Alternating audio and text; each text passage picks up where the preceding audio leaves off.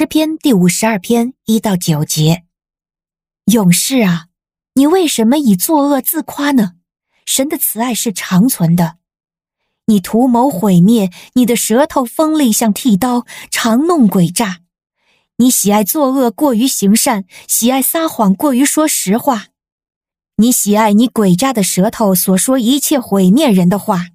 神必把你永远拆毁，他必把你挪去，把你从帐篷中揪出来，把你从活人之地连根拔起。一人必看见而惧怕，他们必讥笑他说：“看哪，这就是那不以神为自己保障的人，他只倚靠自己丰盛的财富，以毁灭别人来加强自己的力量。”至于我，我就像神殿中茂盛的橄榄树一样，我倚靠神的慈爱，直到永永远远。我要永远称谢你，因为你行了这事。我必在你圣名的面前宣扬你的名，因你的名是美好的。您现在收听的是天赋爸爸说话网。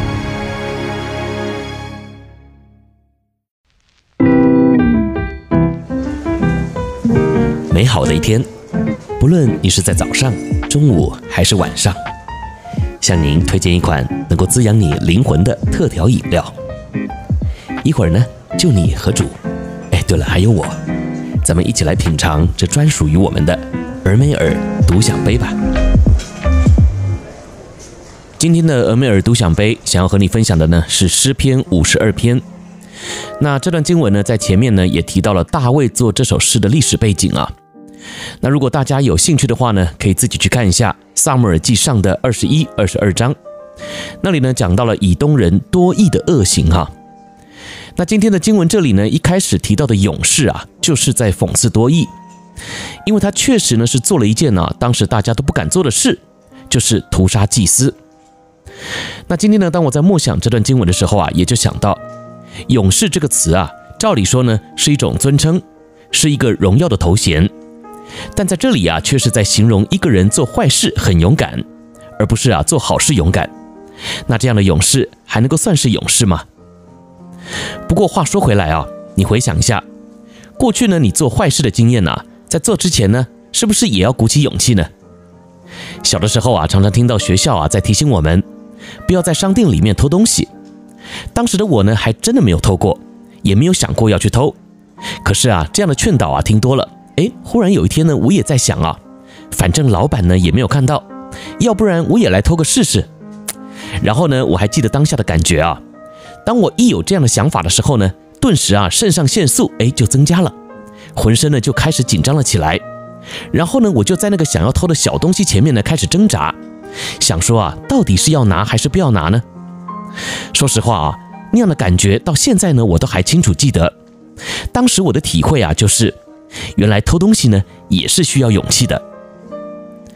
那今天呢，或许我们早就已经渐渐的习惯这种犯罪的行为了啊。对于做坏事啊，我们几乎已经可以算是正式的勇士了，因为我们似乎不再像小的时候啊那样害怕，没有经验。简单来说呢，就是已经可以很专业的控制脸部的表情，掌握情绪的变化，以至于呢，我们能够把坏事啊做得更好，并且呢还越做越顺呢，甚至越做越大。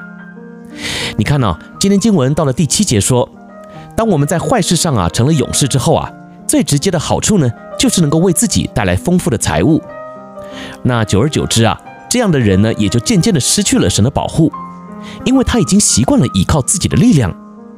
经文说啊，他是在邪恶上坚立了自己，所以呢，这样的勇士啊，似乎也就很难回头了，并且呢，会越陷越深，难以自拔。所以啊。透过今天的分享，是不是也让我们彼此提醒，现在的我是哪一种勇士呢？说实话，一生之久，我们呢都在罪恶还有过犯中打滚。世上啊，没有一个受造物是能够靠自己全身而退的。但今天我们认识了耶稣，而如果呢，我们能够在过犯之中懂得回到主的面前认罪悔改的话，那么这样的行动，哎，不就也能够算是勇士的表现吗？所以呢，愿我们今天都能够成为那个靠主胜过罪恶的勇士哦。